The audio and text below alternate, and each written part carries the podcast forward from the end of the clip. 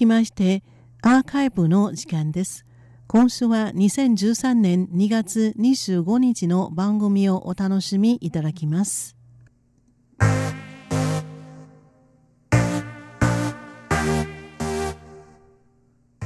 リスナーの皆様いかがお過ごしでしょうか？数字の台湾の時間です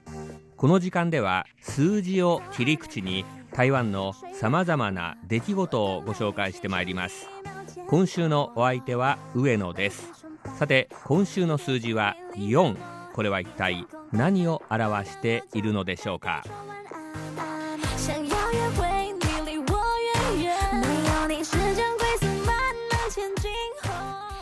はい、えー、今日の数字は4とにかく今日はこれしかありません、えー、ニュースをご覧になった方もうご存知ですよね。えー、台湾出身の映画監督アンリー監督の最新作「ライフ・オブ・パイ虎と漂流した227日」が今日25日、えー、アメリカ東部時間では24日ですね、えー、に行われました。アメリカの第85回アカデミー賞で見事4つの賞を受賞したんです。4ですね、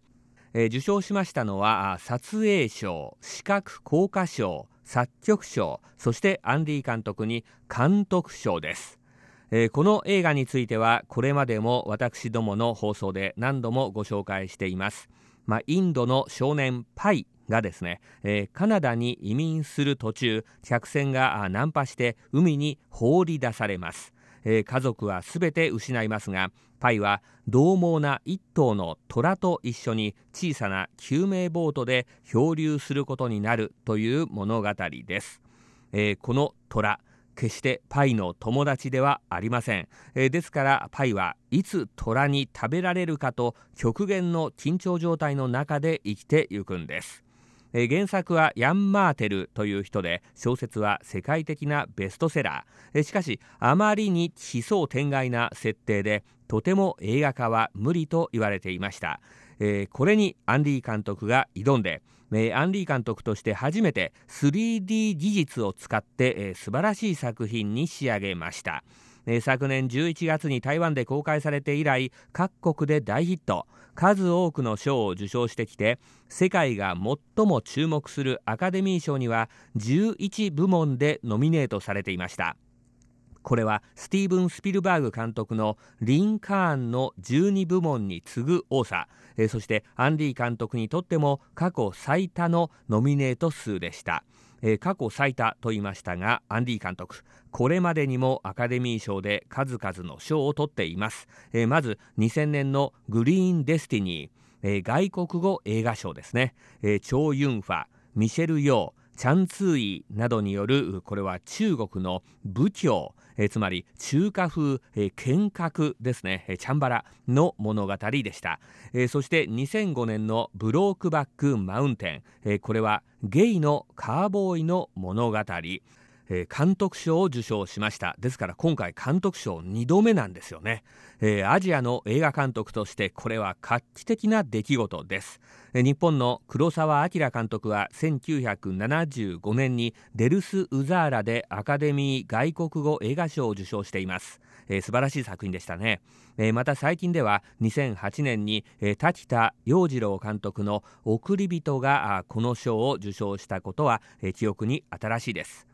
でもですねこれ中国大陸にも韓国にも、えー、このアカデミー賞の外国語映画賞を取った監督はいません、えー、ましてや監督賞となりますと日本の映画監督も全くいないんです。大変なことなんですね、えー、今回の最大の敵はですねベン・アフレック監督の「アルゴ」という作品でした、えー、この「アルゴ」はですねアカデミー賞の前哨戦ともいえる数々の映画賞で最優秀作品賞と監督賞を揃って取っていましてアカデミー賞もやはりアルゴかと思われていたんですがアルゴは作品賞を受賞しましたがその他は脚色賞と編集賞の3部門にとどまりました。えー、そして、えー、ミュージカルとして大変高く評価されている「レ・ミゼラブル」は助演女優賞メイクアップ賞音響効果賞の3部門やはり、えー、そして、えー、最多のノミネート12部門にノミネートされていたスティーブン・スピルバーグ監督の大作「リンカーン」に至っては主演男優賞と美術賞のえー、2部門2部門にとどまりました、え、つまりライフ・オブ・パイは最大の勝者だったんです。アンディ監督は監督賞の受賞のスピーチで、えー、台湾のサポートがなければこの映画はできなかった。私を助けてくれたすべての人に感謝すると話しました、えー、とにかくこの映画7割から8割が台湾で撮影されています。日本でも先月から公開されていますので、えー、ご覧になった方もいらっしゃるかと思いますがとにかく海がほぼ大半を占めているこの作品。台湾中部の台中市に設けた巨大なタンク。波が作り出せるタンクで撮影しました、えー、また動物園のシーンで出てくる動物たち。インドの動物園という設定ですが、えー、台湾の動物園で撮影したそうです。また数少ない陸地砂浜や島のシーンも台湾で撮りました。ですから台湾の人たちにとってえー、台湾を背景にした映画では全くないにもかかわらずなんだか自分たちの映画だという気持ちが強いんです。ですから台湾でこの作品大ヒットしました。台湾元で4億5000万元を突破。ですから日本円にして13億円ほどの興行収入を上げています。これは台湾では大ヒット。アンディ監督の作品としてもダントツのヒットになっています。でもこれヒットしたのは台湾だけではありません。今回の作品受賞の一番の特徴なんですが世界中でこの作品ヒットしていることなんです。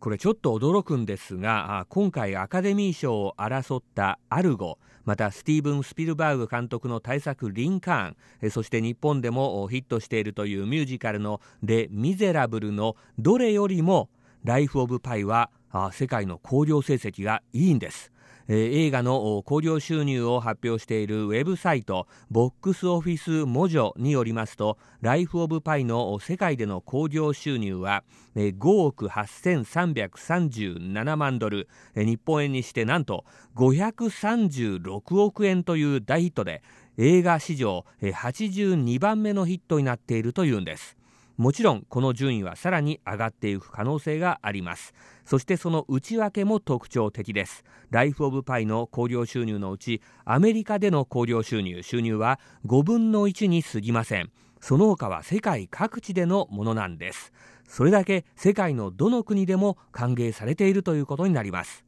アンディ監督の作品として世界でこれまで最もヒットしていたのはアメリカンコミックのヒーローをコンピューターグラフィックで生み出した異色作「ハルク」でしたが今回この哲学的ともいえるいわば難解な作品「ライフ・オブ・パイ」でハルクを大きく上回るヒットを飛ばしたんです。アンディ監督は58歳テレビなどでご覧になった方は皆感じられるでしょうけれども大変温厚なイメージの人です。インタビューをしても大変丁寧に答えてくれ世界的な映画監督というようなふんぞり返った態度は見せません。今回台湾での撮影を選んだアンディ監督その理由は台湾は私のために何でもしてくれるそして台湾には何でもあるからだと話しました。私はこの作品2度見たんですが海の部分と動物に関しては台湾で撮影したと聞いていました。でも数少ないこの陸上のシーンも台湾で撮られていたんです。まさにアンディ監督の言う台湾には何でもあるということでしょう。そんなアンディ監督スピーチではこの作品に関わった3000人のスタッフキャストたちに深く感謝しました。そのスタッフたちもまたアンディ監督との仕事は大変楽しかった。台湾での10ヶ月の仕事の間監督が連れて行ってくれるレストランはどこも美味しくて帰りたくなかったと話しています。またズブの素人からこの映画の主演に抜擢されたインドの少年スラージ・シャルマ君は撮影に使ったプールが自分の家のようだった。台湾とあの小さな救命ボートは一生自分の心の中にあるだろうと話しました。映画が終わって流れるエンドロールにはこの映画に補助金を出しました。行政院新聞局のロゴが入ります。昨年解体されました。この政府機関にとってもライフ・オブ・パイは最後の記念になりました。まだご覧になっていない方ご興味のある方はですね、えー、ぜひ日本でご覧いただきたいと思います。数字の台湾今週はこの辺で失礼いたします。ご案内は上野でした。お聞きの放送は